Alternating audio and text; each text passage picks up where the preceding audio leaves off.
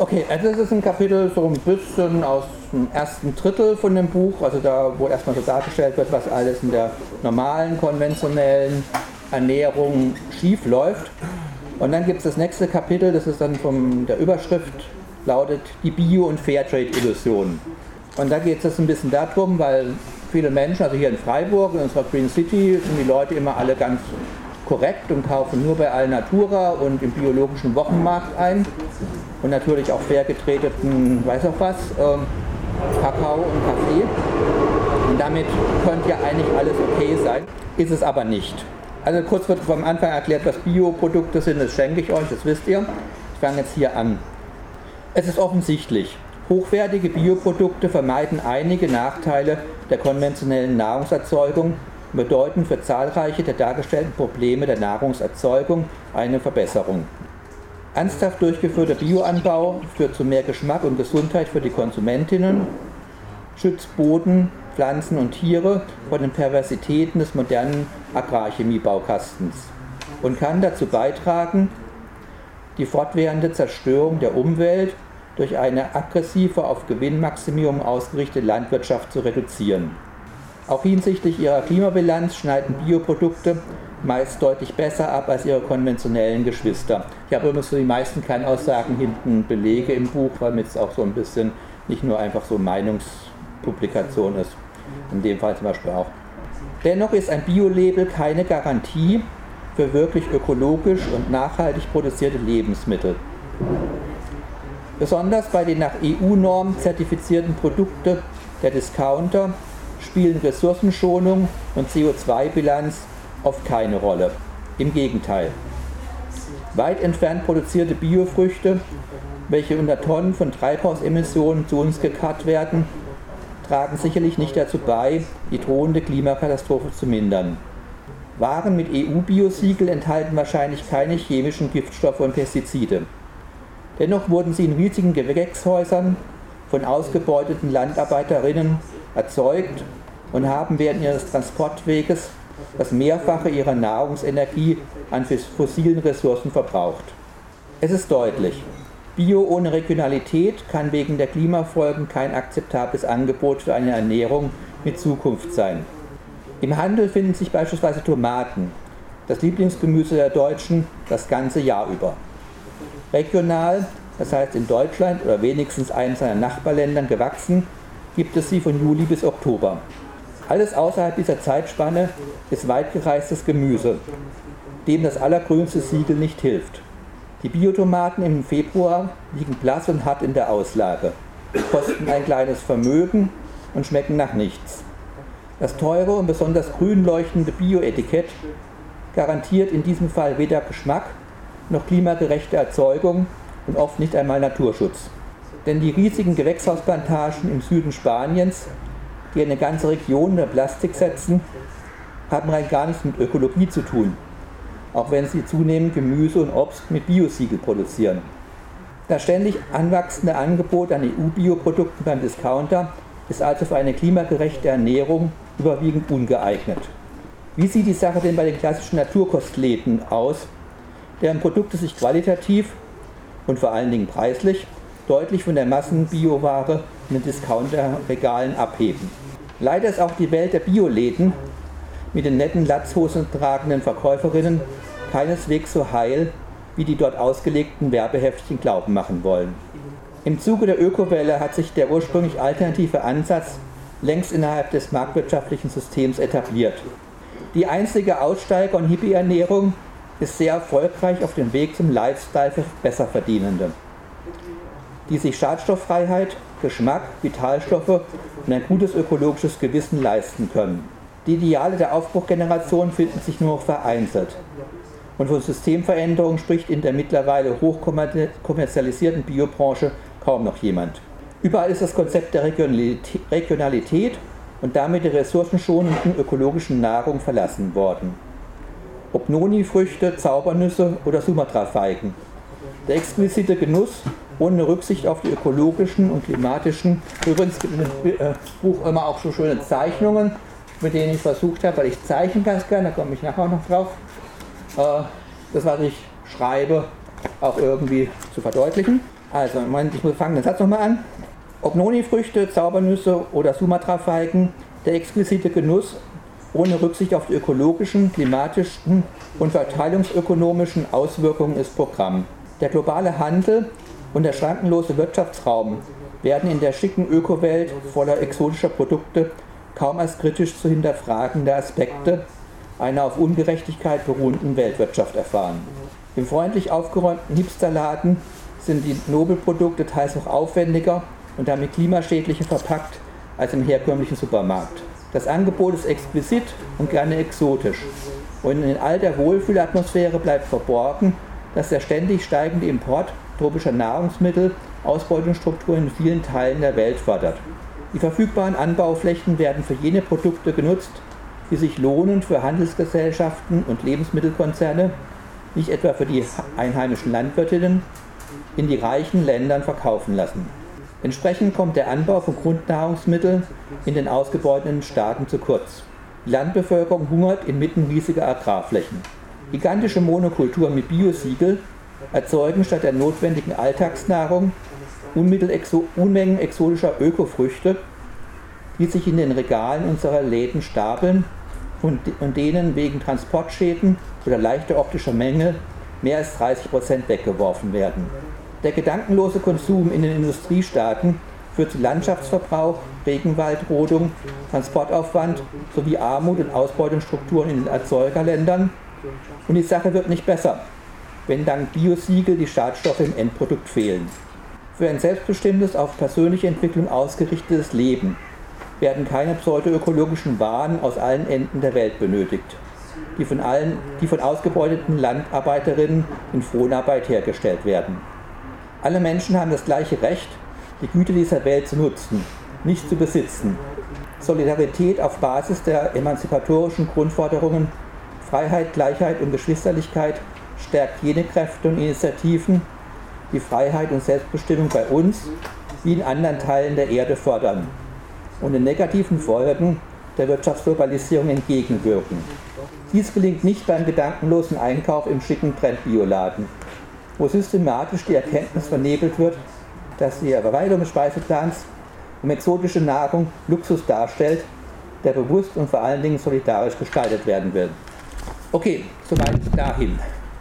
Ich denke, wir alle, oder na, ich glaube, der größte Teil von uns, hat natürlich schon mal einen Bioladen eingekauft.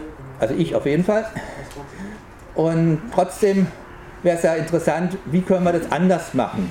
Ich habe ja da jetzt so ein bisschen auch die Probleme angesprochen. Also dass es eben diese Idee zu sagen, ich produziere Nahrungsmittel ohne die Agrarchemiekeule und ich produziere sie so, dass die Böden nicht völlig ruiniert werden, ist ja höchst vernünftig.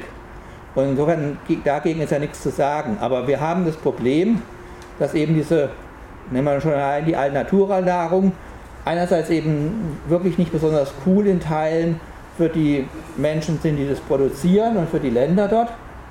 Und wir haben auch hier in unserem reichen Land äh, so eine große soziale Schichtung, dass viele Menschen sich das gar nicht leisten können.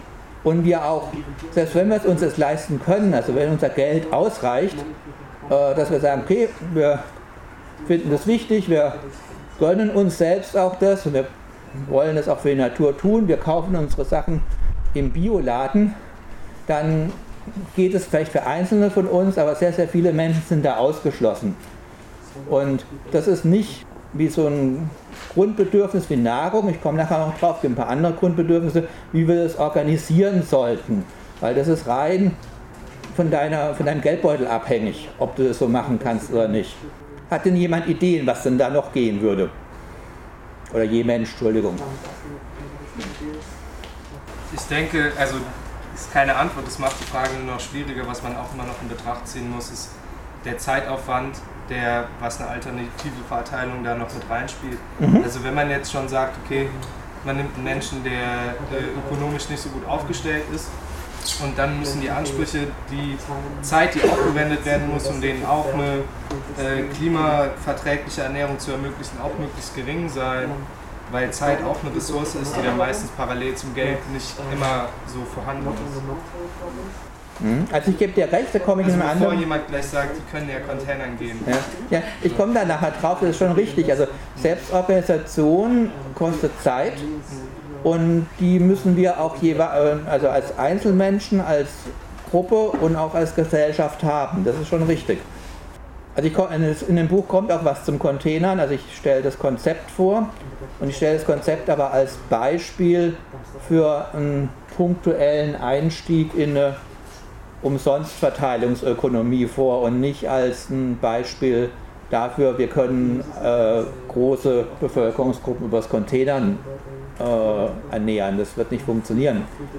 Okay, äh, wer kennt denn von euch sowas wie die Gartenkorb oder solidarische Landwirtschaft? Auch das ist zum Beispiel ein Konzept, das bestimmte Probleme vermeidet. Also ich, ich das deswegen auch an, nicht, aber das war der Grund, warum ich es gefragt habe, weil man es daran schön erklären kann.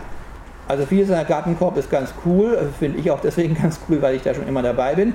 Aber vieles ist auch nicht so cool, weil auch das wieder bestimmte Voraussetzungen an materiellen Hintergrund hat, an Zeit, die du da investieren musst. Das ist dein Argument. Und vielleicht für die, die nicht aus Freiburg sind, die Gartenkorb ist eine solidarische Landwirtschaftsinitiative hier bei Freiburg. Und da können Menschen Mitglied werden. Und der Mitgliedsbeitrag ist tatsächlich solidarisch gestaffelt im Sinne, dass es ein Bieteverfahren ist. Also nicht jeder zahlt gleich viel, sondern jeder und jede können bieten und es muss halt die Gesamtsumme zusammenkommen. Dadurch gibt es schon eine ganz schöne Spreizung von den Mitgliedsbeiträgen. Und genauso ist es mit dem Mithelfen auf dem Acker. Da wird es auch, manche Menschen können das gut, weil sie Zeit dafür haben, manche können es weniger, weil sie gerade ein kleines Kind haben oder hm, ist auch eine Frage von meiner körperlichen Verfassung, ob ich da auf dem Acker so rumkriechen kann oder nicht. Ähm, es sind ja ganz unterschiedliche Bedingungen und unsere anarchistische Vorstellung, jeder nach seinen Bedürfnissen und jede nach ihren Möglichkeiten, äh, muss eben genauso was berücksichtigen, ja? dass, dass wir nicht alle dasselbe geben können und trotzdem aber einen Anspruch auf die Befriedigung unserer Bedürfnisse haben. Und, und das sind halt ähm, in der Gartenkorb, das finde ich deswegen auch so ein relativ interessantes Projekt, wird versucht, so diese einzelnen Widersprüche ein Stück auszubalancieren, ohne dass es eine heile Welt ist oder so. Okay, ich mache mal weiter, ich sage noch ein bisschen was zum Fairtrade-Ansatz. Fairer Handel. Die dargestellten Zusammenhänge des ersten Weltkonsums mit den Lebensbedingungen der Menschen in den Produktionsländern hat zu Überlegungen für einen sogenannten fairen Handel geführt. Was bedeutet dieser Ansatz konkret?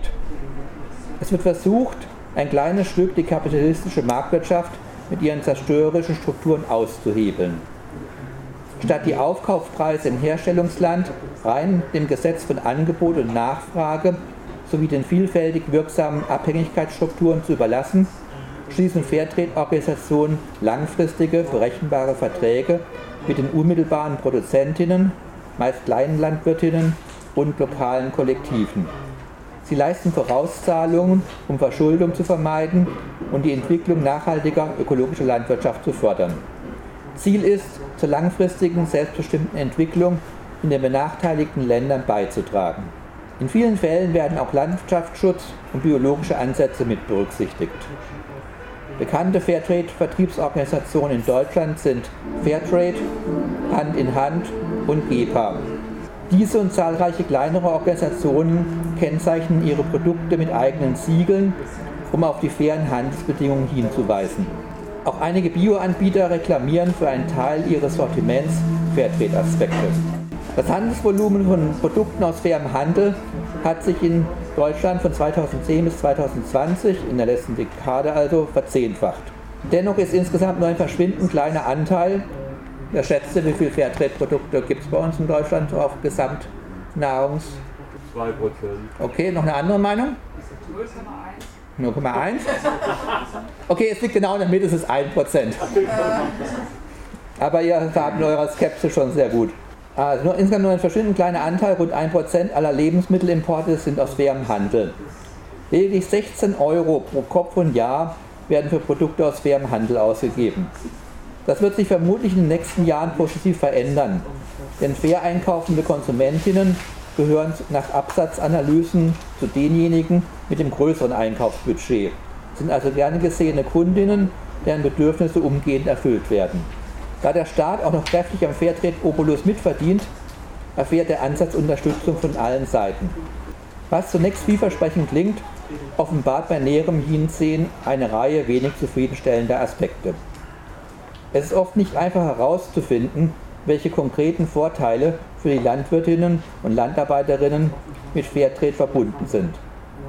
Wenn beispielsweise 500 Gramm Kaffee aus fairem Handel einen 1 Euro Aufschlag kostet, erreichen davon häufig nur 10 Cent die Produzentinnen vor Ort.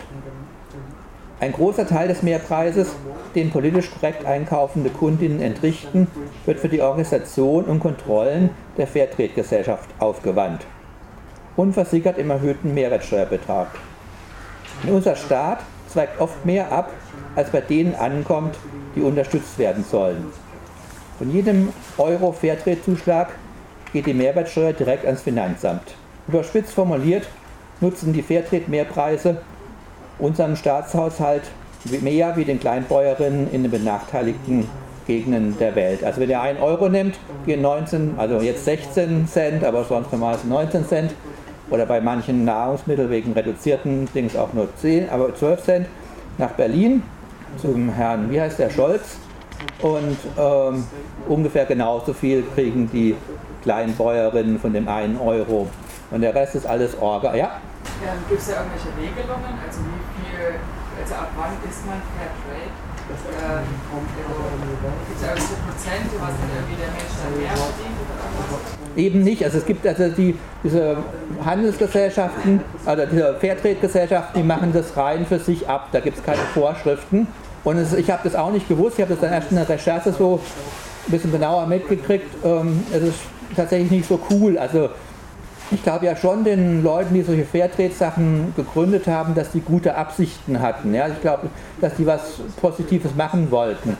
Ähm, aber in, der, in dem konkreten Angucken ist es tatsächlich so, und das ist so durch Bank bei diesen äh, größeren, dass wirklich nur 10% halt von dem, was du mehr zahlst, kommt bei den Leuten an.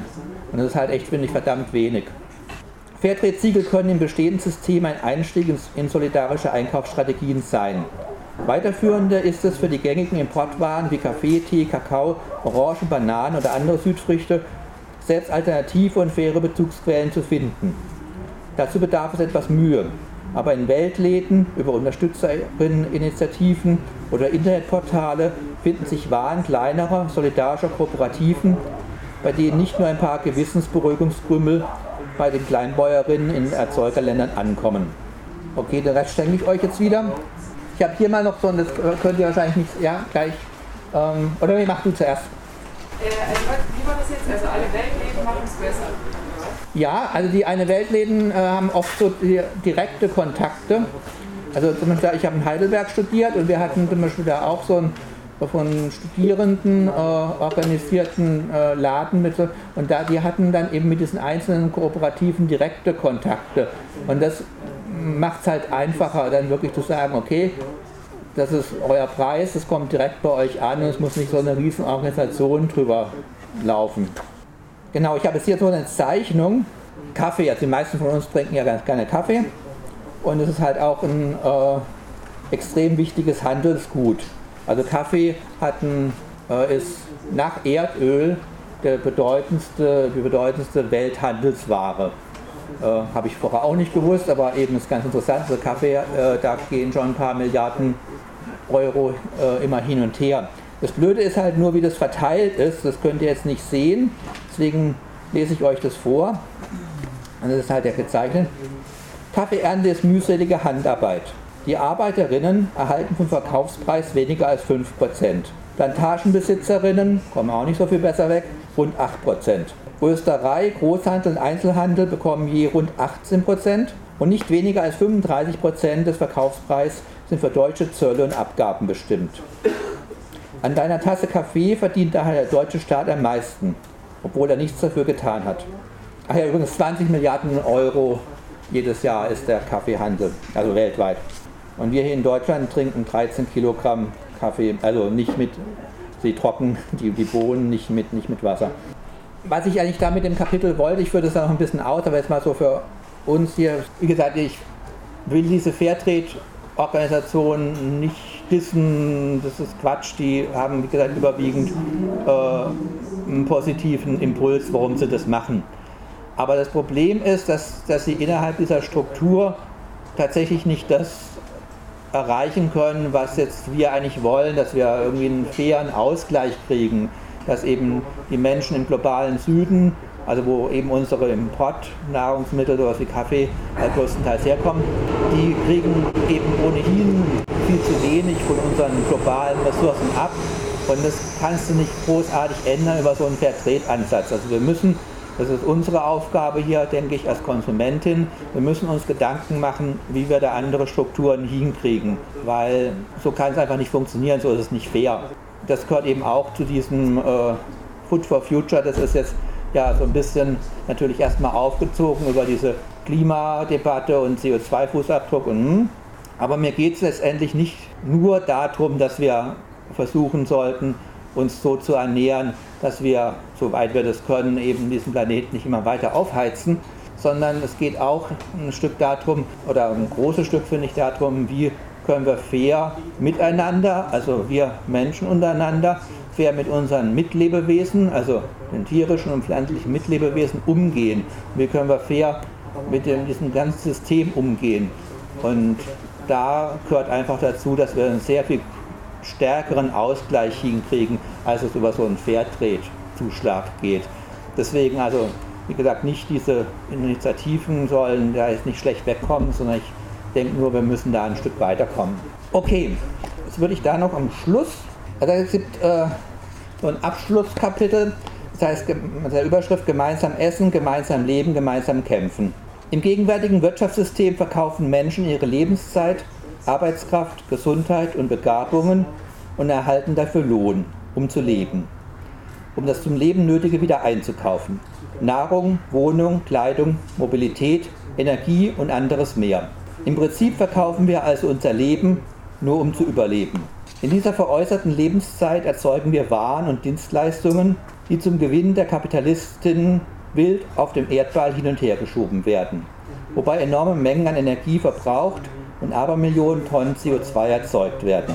Je mehr gehandelt wird, je mehr Klimagase in, den, in die Luft geblasen werden, umso mehr verdienen die Kapitaleignerinnen. Es ist daher nicht überraschend, dass die herrschende Elite alles daran setzt, möglichst viel in immer kürzerer Zeit um den Erdball zu schicken, um den Gewinn zu maximieren. Entsprechend sind Freihandelsabkommen, die einen möglichst störungsfreien Warenfluss ermöglichen, der heilige Gral der aktuellen neoliberalen Wirtschaftspolitik. Der Welthandel ist in den letzten Jahrzehnten explodiert, genau wie die Treibhausgase, die Extremwetterlagen, die Landschaftsvernichtung und das Artensterben. Bei Licht betrachtet also eine ziemlich desaströse Situation. Um daraus zu entkommen, müssen wir möglichst viele Dinge unseres täglichen Bedarfs selbst organisieren und unsere Bedürfnisse eigenständig, lokal und solidarisch befriedigen. Voranstehend wurden einige Vorschläge gemacht, wie Selbstorganisation hinsichtlich des zentralen Bereichs der Ernährung aussehen könnte. Ein Ausstieg aus der Waren- und Eigentumswirtschaft ist unter den herrschenden Bedingungen nur in radikaler Veränderung der Lebensweise möglich.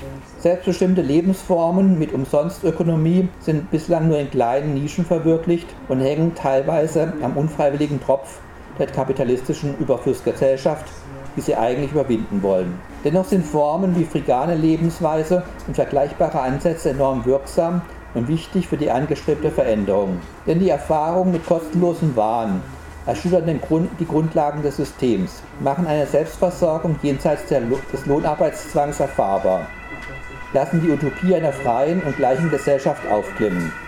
Fangen wir an.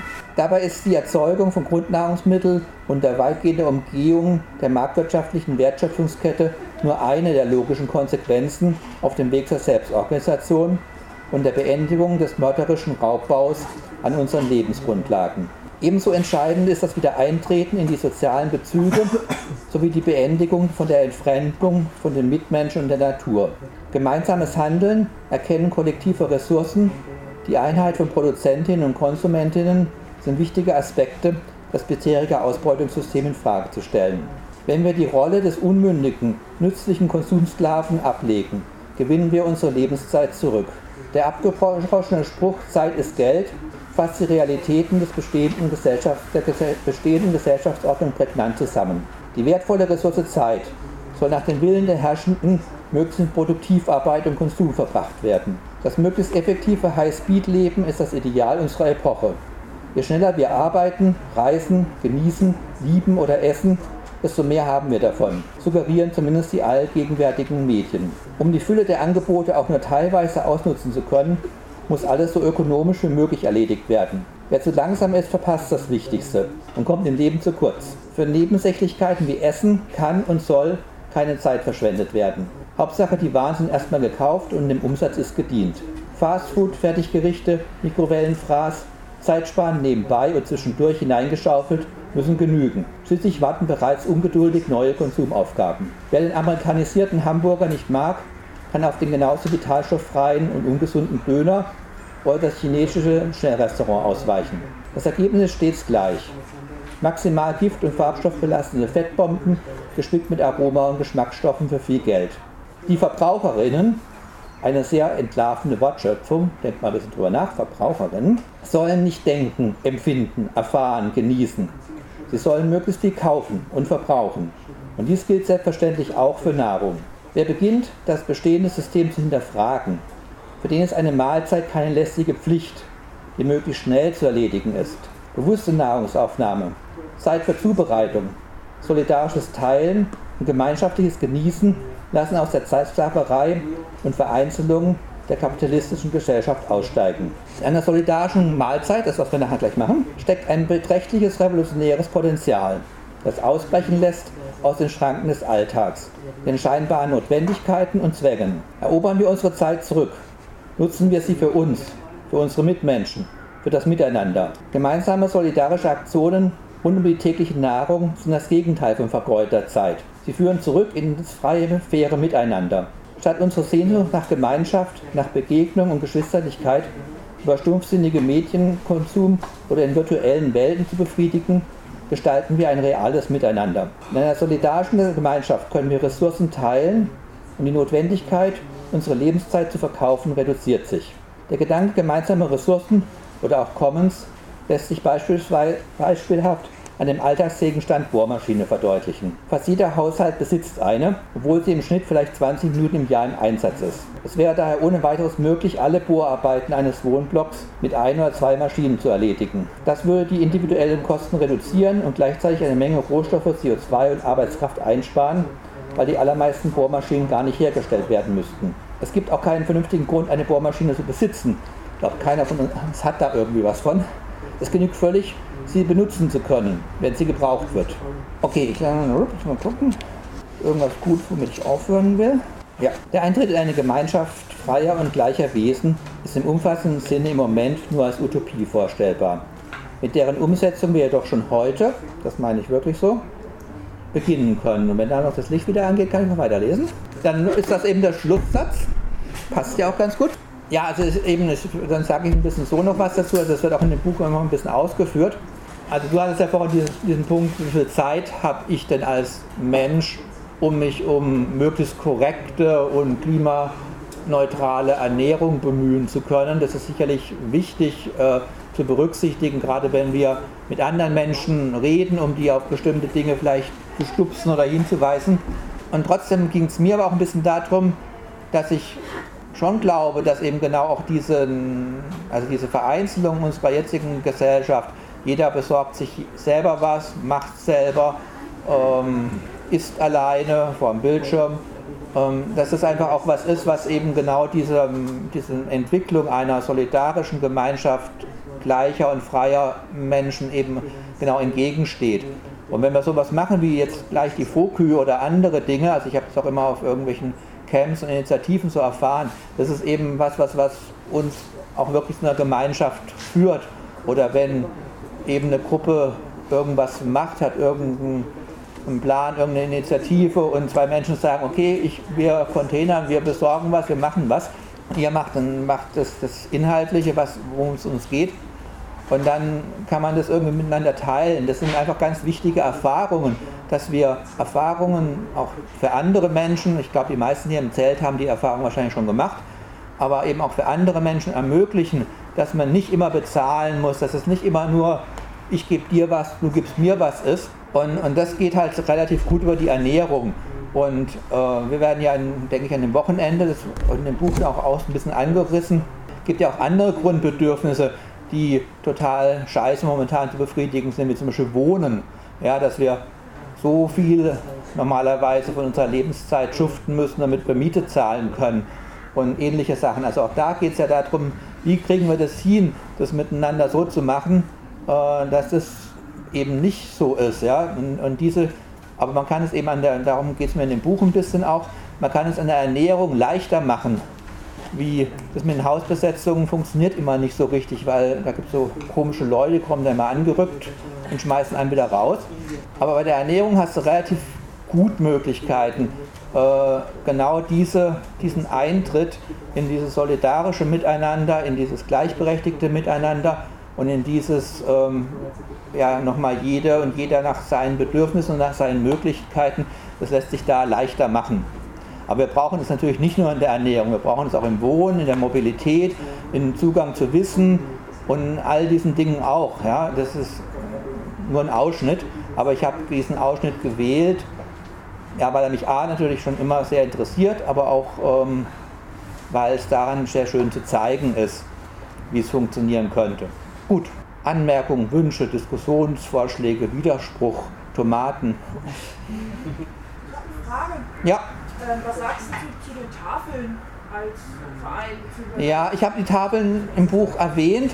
Ähm, also auch da würde ich es ambivalent fassen. Also ich finde, ich schreibe, also so ein bisschen zusammengefasst, ich finde das so eine, mal ein bisschen gedacht von unserer bürgerlichen Gesellschaft, dass ein reicher Staat wie äh, die Bundesrepublik äh, die Versorgung mit Nahrungsmitteln für Menschen, die nicht viel Geld haben, nicht solchen Tafelinitiativen überlassen sollte, sondern dass es anders organisiert sein sollte.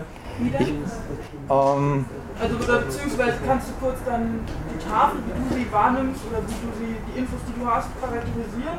Ja, also ich finde. Deinen Alternativvorschlag? Ja.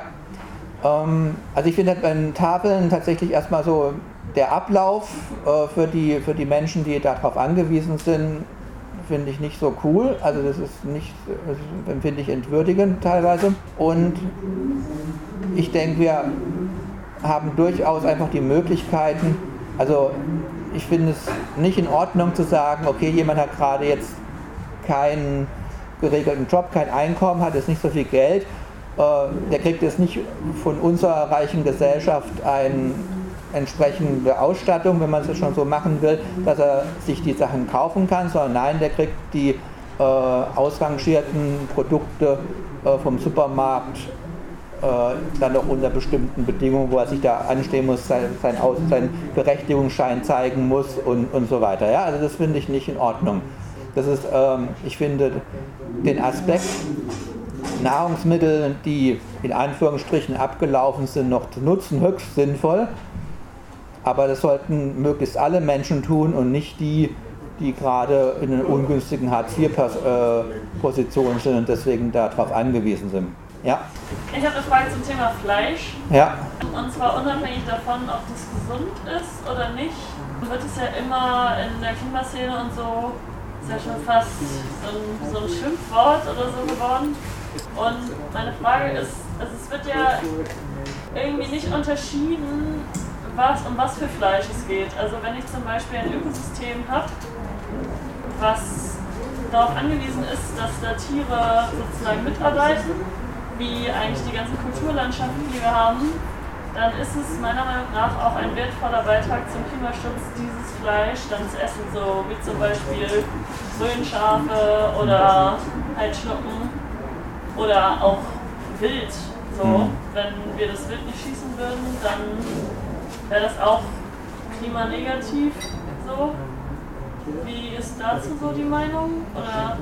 Also wir haben halt das Problem, dass wir jetzt erstmal 97, 98 oder wahrscheinlich 99 Prozent unseres Fleisch entspricht nicht dem Fleisch, was du gerade gesagt hast.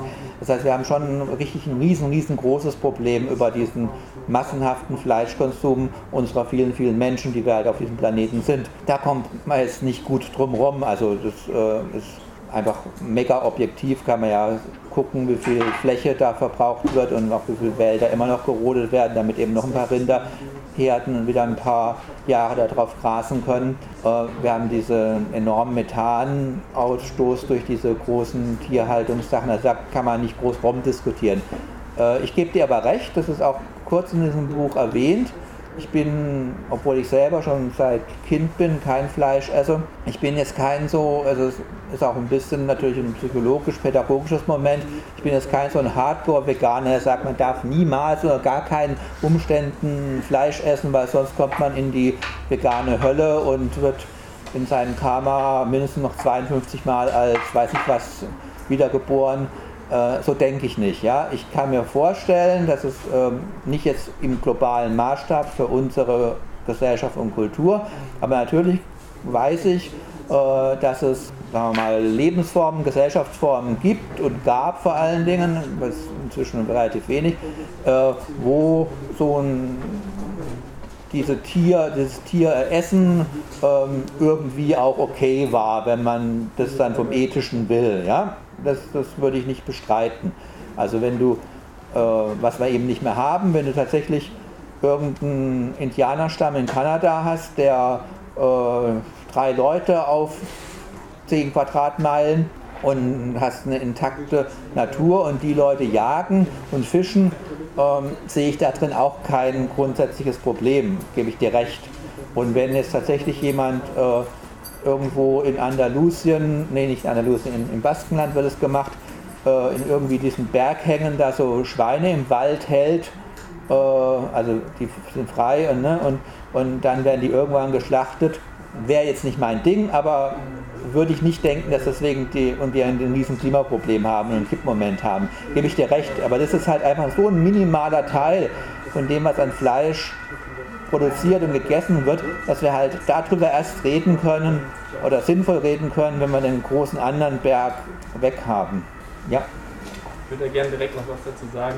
Ähm, zwar ist es, finde ich, eine sehr, es ist halt eine sehr privilegierte Perspektive, aus der wir darüber reden, weil wir nicht diejenigen sind, die davon betroffen sind äh, getötet zu werden. Mhm. Und ich halte es nicht mit einer konsequenten Herrschaftskritik für damit vereinbar, ähm, über das Leben und den Tod von äh, fühlenden Lebewesen zu entscheiden.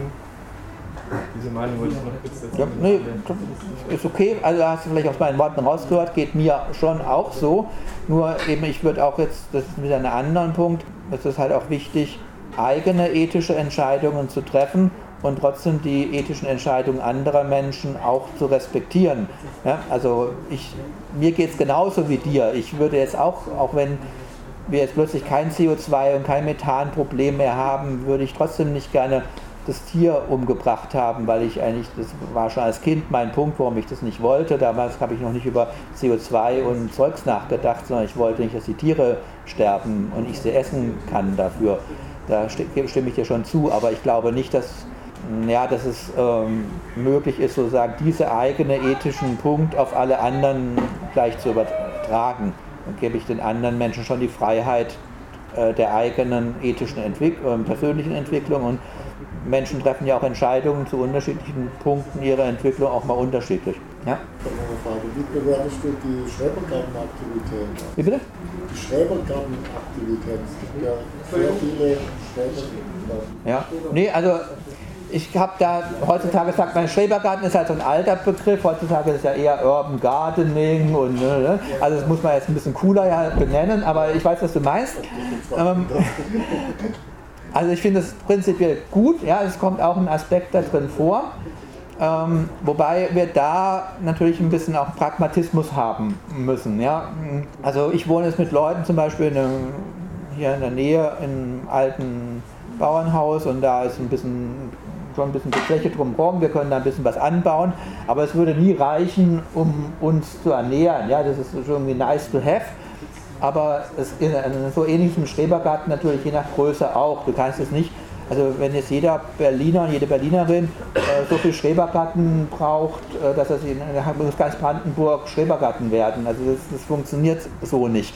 Ähm, aber prinzipiell finde ich diese diesen Punkt des Menschen, das ist eben auch wieder diese Selbstermächtigung, Und dieses Erleben, ich produziere es selbst, ich mache es selbst und ich habe auch dann die Möglichkeit, es mit anderen wieder zu teilen und so weiter. Also, und ich, mache, ich weiß vielleicht nicht genau, wie es geht, jemand zeigt es mir, also so Skillsharing-Aspekte sind ja auch sehr wichtig. Ja? Also, weiß nicht, ich habe mein Vater hat immer viel so Zeug gemacht, aber ich habe als junger Mensch mit meinem Vater, so wie die meisten jungen Menschen, nicht gerne was zusammen gemacht. Äh, und deswegen habe ich das von ihm nicht gelernt und musste mir das später erstmal zeigen lassen, äh, wie so Sachen gehen, weil ich der totale, der typische Akademiker war, der eben nicht in der Erde rumwühlt und nicht weiß, wie das geht. Und insofern, also ich bin da dafür, aber ich glaube nicht, dass es signifikant so in unserer, gerade du mal hier für unser Landstrich nimmst, das signifikant beitragen kann, es hat eher andere positive Aspekte.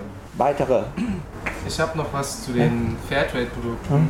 Korrigiert mich, wenn ich falsch liege, aber ist es nicht so, dass die meisten Dinge, die man kaufen kann, wo ein Fairtrade-Logo drauf ist, sowieso einmal quer über die Welt geschifft werden müssen und mhm. dann ist sowieso schon von vornherein eigentlich für einen, sage ich jetzt mal, klimagerechten, jetzt mal den sozialen Aspekt rausgenommen, aber für eine klimagerechte Ernährung sowieso komplett rausfallen.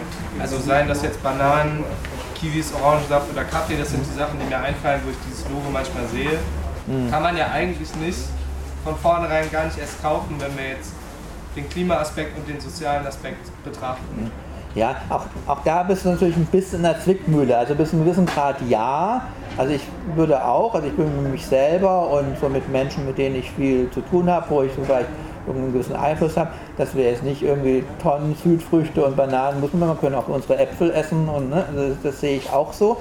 Aber andererseits natürlich schon auch so, dass Menschen im globalen Süden natürlich auch von der Produktion dieser Sachen und dass wir sie, also von diesem Handel auch leben. Ja, wenn wir jetzt da so ein, also ich glaube schon, dass man da sich das ein bisschen angucken muss, wie man so eine Transformation hinbekommt. Und in, sagen wir mal, einer utopischen Gesellschaft, wo wir irgendwie global miteinander gut umgehen, kann ich mir schon auch vorstellen, dass du kannst halt nicht jeden Tag eine Banane essen, aber man kann vielleicht schon ab und zu mal auch eine Banane essen, die halt woanders produziert wurde, wenn es dann soweit stimmt und passt. Also ich würde es nicht sagen, so wir essen jetzt nur noch Kohlrüben und Eicheln, weil die bei uns äh, halt wachsen und äh, die Menschen in Afrika essen nur noch ihre Bananen. Ja, das, das, ich denke schon, dass eine gewisse Form von Handel, wenn es dann, auch okay ist und vor allen Dingen auch im Moment natürlich die, die Menschen, obwohl sie nicht faire Bezahlung von uns bekommen, bekommen sie eine Bezahlung. Wenn das wegfallen würde, wäre es auch, also man muss schon immer gucken, wie man das macht. Das wäre also, nämlich meine zweite ja, Frage, je nachdem, die du beantwortet hättest, ja. gewesen, was mit den Leuten, die davon leben. Mhm. Und ob du da eine, eine, du hast es ja schon angesprochen, eine Balance finden, aber ob, ob du da ein, ein Alternativkonzept hast zwischen, kaufe ich die Produkte gar nicht oder kaufe ich sie schon und in welcher Regelmäßigkeit, um den Menschen halt nicht die Lebensgrundlage komplett zu rauben? Ja, also es muss sicherlich so ein Transformationsprozess sein. Ich hätte eine Frage. Ich weiß jetzt nicht, falls du dich damit überhaupt auseinandergesetzt hast, aber das Essenskonzept nenne ich es jetzt mal in Kuba. Mhm. Das ist soweit, also nach meiner Erfahrung, habe ich damit mit in einer komischen Zeit mal auseinandergesetzt. Und da habe ich halt auch, wenn ich das richtig in Erinnerung habe, halt auch sehr saisonal. Mhm. Ähm, und das ist halt auch, ich weiß jetzt nicht, ob es wirklich äh, nachhaltig ist, aber nachhaltiger als das, was wir im sogenannten Westen haben.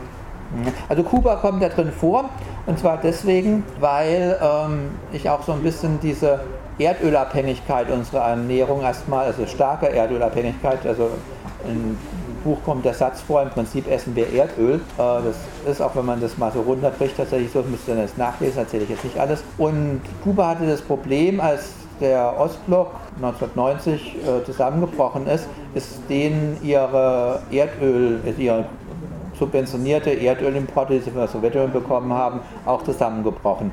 Und die Konsequenz war es in Kuba nicht, was man zunächst mal denken würde, dass der Verkehr dazu im Erliegen gekommen ist und deren Landwirtschaft ist komplett, so wie sie war, nicht mehr möglich gewesen.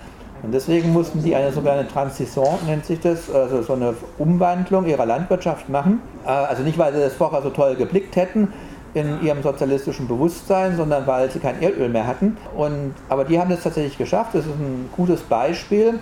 Also auch aus meiner Sicht, ähm, da sind bestimmt viele nachahmenswerte Ideen dabei, ähm, dass sie es geschafft haben, halt ihre Landwirtschaft von dieser extremen Erdöl- und Energieabhängigkeit umzuwandeln. Und die haben dann tatsächlich, da komme ich mal wieder zu dir, die haben auch viel so Urban Gardening-Sachen machen müssen, weil die so in Havanna oder in diesen großen äh, Städten äh, die mussten irgendwas tun, weil die Leute gehungert haben. Und die haben dann wirklich auf ihren Dächern und auf ihren Vorplätzen und so, haben die halt so Gemüseplantagen gemacht, was natürlich in Kuba teilweise auch besser geht, wenn du halt in Norwegen wohnst, aber klimatisch meine ich. Aber trotzdem, also das ist schon ganz interessant und da hast du recht, das wurde relativ lokal, also das ist ein Punkt, dass eben du brauchst eben auch Energie für den Transport. Bei vielen, vielen Dingen, die wir Natürlich hier äh, ist, glaube ich, 80 Cent dessen, was man dafür bezahlt, ist Transport. Und wenn du jetzt zum Beispiel noch ein Produkt hast, das gekühlt werden muss, das eine Kühlkette hat von ab einem bestimmten Punkt, dann zahlst du fast wirklich nur für den Transport und für die Kühlkette. Und das Produkt selber kostet faktisch gar nichts an, an dem Anteil. Und deswegen haben die Kubaner tatsächlich auch aus dem Grund äh, sehr lokal organisiert. So, Entschuldigung, ja, ich habe. Äh, kannst du nochmal die solidarische Landwirtschaft, also ich, ich kenne es schon, aber ich würde gerne einfach nochmal, kannst du es nochmal einfach nochmal umreißen und ein bisschen hm. beschreiben? Ja, kann ich machen. Also es gibt da natürlich schon tatsächlich unterschiedliche Modelle. Das ursprüngliche von der solidarischen Landwirtschaft ging eigentlich davon aus, dass Landwirtinnen für sich selber gemerkt haben, was wir ja heutzutage auch immer wieder hören. Wir arbeiten, wir kriegen aber im Prinzip für unsere Produkte einen völlig unzureichenden Preis. Wir können nicht davon leben. Und wir können auch letztendlich unsere Arbeit nicht so machen, wie wir sie machen wollen. Ja? Jetzt nicht alle Landwirtinnen finden es ja super klasse, Tonnen von Monsanto-Gift auf ihre Sachen zu oder 2000 Hühner in irgendeinem so Dings zu halten. Das finden ja nicht alle Landwirtinnen toll sondern das ist halt ein Zwang, der äh, durch die Art des Wirtschaftens und durch die Preise entsteht. Und da gab es dann Modelle, das kommt ganz ursprünglich mal aus Japan interessanterweise, da ist die ganz ursprüngliche Idee her, dass man, dass ein Hof sagt, okay, wir haben unsere Produkte und wir suchen für unsere Produkte einen Abnehmerinnenkreis und die zahlen unsere Unkosten sozusagen. Also das, was wir, was es eben jetzt für uns, wenn wir es vernünftig, so wie wir es machen wollen, machen, das zahlen die. Und dafür kriegen die die Produkte. Und deswegen war es solidarisch in der solidarischen Landwirtschaft, ist in dem Moment zunächst mal bezogen wesentlich solidarisch mit den Erzeugerinnen. Und aus dieser Grundidee, also ganz, ganz ursprünglich kommt es irgendwie so aus den 70er Jahren des letzten Jahrhunderts in Japan, ähm, haben dann andere Initiativen, teils in Italien, teils in Frankreich sich gegründet. In Frankreich gibt es diese AMAP, die heißen dann. Und die haben dann dieses System ein bisschen aufgegriffen, dass sie es auch ein bisschen verbunden haben, mehrere Höfe und so Verteilung Sachen gemacht haben. Aber es war immer noch das gleiche Grundprinzip, auch in den USA, dass einzelne Farmen sich einen Konsumentinnenkreis geschaffen haben. Und jetzt haben wir teilweise eben modernere Ansätze noch, wie es die Gartenkorb, da war es umgekehrt, da gab es nicht diesen Betrieb, sondern es gab erst die Gruppe von Leuten, die das machen wollten, die dann diesen Betrieb erst gegründet haben. Und auch in Leipzig die Rote Beete, also es gibt jetzt die moderneren, äh, die haben dann auch diesen Solidaritätsbegriff äh, tatsächlich noch mal ein bisschen weiter gemacht, also nicht nur solidarisch mit eben denen, die es erzeugen, sondern auch solidarisch untereinander, solidarisch gegenüber den Tieren, solidarisch gegenüber, also, also es gibt dann halt unterschiedliche Ebenen der Solidarität. Insofern gibt es da durchaus unterschiedliche Konzepte, aber das Grundsätzliche war erstmal zu sagen, wir nehmen den landwirtschaftlichen Betrieb aus diesem Marktdruck raus und geben dem die Möglichkeit, äh, so zu arbeiten, wie sie eigentlich arbeiten wollen. So, nochmal du. Und was gibt es hier in Freiburg da konkret? Also es gibt eben die Gartenkorb Freiburg, kannst du auf die Seite gehen, einfach Gartenkorb Freiburg eingeben mit C. Und dann gibt es noch den Lebensgarten. Und das sind die beiden größeren Initiativen. Es gibt, und gerade der Gartenkorb, also da, die haben auch, wir haben auch relativ viele Sachen gemacht, gibt so Filmbeiträge und Forschung über uns. Da findest du eigentlich relativ viel auch Theorie da, wenn dich interessiert. So, da hinten noch zwei, weiß nicht, einigt euch, wer zuerst will. Ähm, also die solidarische Landwirtschaft hat dann aber nichts mit der Anbaumethode zu tun. Also nicht grundsätzlich, es gibt solidarische Landwirtschaft, die konventionell ist, aber selten. Aber es ist jetzt, also es ist dann noch was anderes als diese regenerative Landwirtschaft. Ja, nee, also, hat, also, die, also die meisten versuchen natürlich schon coole Methoden zu, aber es gibt, also in Frankreich oder auch in den USA, gibt es auch richtig konventionelle Farmen, die jetzt nicht sagen, wir machen alles nur Bio, wobei jetzt Bio, das ist ja auch nicht definiert so ganz exakt, das kommt auch in dem Buch vor, aber die jetzt nicht, die machen eine Produktion halt trotzdem und machen, vermarkten die sozusagen direkt und auf eine bestimmte Weise so, dass es, aber es ist nicht festgelegt, dass es jetzt die und die, also zum Beispiel der Gartenkorb ist ein Teil von, von Gartenkorb-Konzept, dass wir auch neue Formen der Landwirtschaft auch erforschen wollen. Also es ist eben nicht festgelegt genau, wie es gemacht wird, sondern wir wollen auch gucken, wie was geht. Schon unter dem Aspekt natürlich regional, biologisch und fair für die, aber trotzdem ist es nicht festgelegt. So, das war glaube ich eher zuerst und dann du. Ja, ich habe vielleicht ein bisschen abwegige Frage, aber Kapitalismus heißt ja immer Profit, Profit, Profit. Hast du bei deinen Recherchen irgendwelche Anhaltspunkte dafür gefunden, dass ähm, Bioware vielleicht einfach umdeklariert ist, weil wenn man mal guckt, was ein Kilo Tomaten konventionell 99 Cent in der Saison aus Holland und Bio 3 Euro, 4 Euro, 5 Euro, ist da irgendwie kriminelle Energie dahinter? Wahrscheinlich schon. Also es gibt ja auch immer mal wieder, dass irgendwas sowas rauskommt. Oder es gab mal, das, das habe ich in dem Buch auch mal zitiert, äh, es wurde mal ausgerechnet, dass es gar nicht so viel ähm, veganes Tofu, es gibt gar nicht so viele Bohnen wie Tonnen äh, Bio, nicht vegane, Bio-Tofu hergestellt wird, hat mir mal jemand ausgerechnet, dass die Anbaufläche von Bio-Tofu gar nicht ausreichen würde für das, was verkauft wird. Also sicherlich gibt es da Probleme, aber ich habe jetzt nichts also Konkretes und ich würde schon so, sag mal, gut auch mal an manchen Stellen ein bisschen misstrauisch zu sein. Aber ich glaube, so im Wesentlichen kann man bei, bei so ernsthafteren Bioprodukten schon davon ausgehen, dass sie auch wirklich Bio sind. Ich würde jetzt nicht bei jedem Lidl-Bio-Dings denken, oh, das ist super toll produziert, aber.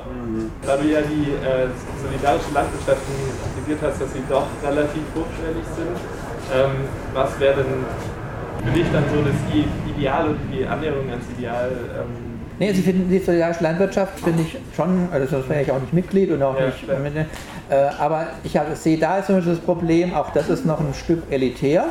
Also und es wäre auch nicht, also ich weiß ja, wie wir produzieren und es wäre nicht möglich, unsere Bevölkerung so zu ernähren. Ja, du kannst es, wir haben 300 Mitgliedschaften, da hängen ungefähr 900 Leute dran. Du kannst es diese 900 Freiburgerinnen so ernähren.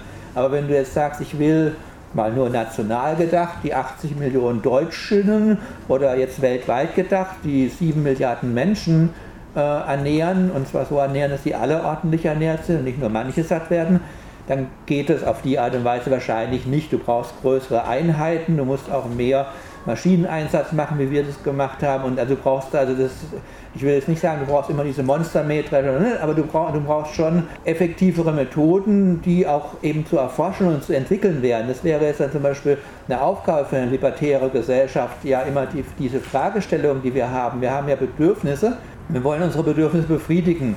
Und die, die libertäre Aufgabe ist natürlich zu gucken, wie schaffen wir das, jetzt unsere Bedürfnisse eben nicht auf Kosten von anderen oder nicht auf Kosten von Ungleichverteilung oder dass wir die Welt kaputt machen zu befriedigen, sondern wie schaffen wir das, ja? Und da gibt es natürlich keine, habe ich auch keine fertigen Konzepte dazu, aber das wäre ja dann auch das, was, was in, in freien Menschen ist, dass wenn ich sage, ja, diese Fragestellung interessiert mich, da will ich dran mitarbeiten, dann widme ich mich mit anderen zusammen dem und dann gucken wir, wie weit wir kommen. Ne? Also ich glaube ja nicht, also es ist ja auch dann kein Ponyhof, bloß weil es, äh, klar gibt es immer, wenn wir jetzt eine Corona-Fragestellung angucken, auch eine libertäre Gesellschaft müsste sich überlegen, wie gehen wir mit diesem Problem um. Vielleicht kämen die auf ein paar noch ein bisschen cleverere Lösungen als, ja, aber das wird ja auch nicht weggezaubert werden können. Ne? Also, alright. Wollen wir essen gehen? Dann danke ich für die Aufmerksamkeit. Wie gesagt, das Buch lege ich ein paar, die lege ich da rein. Da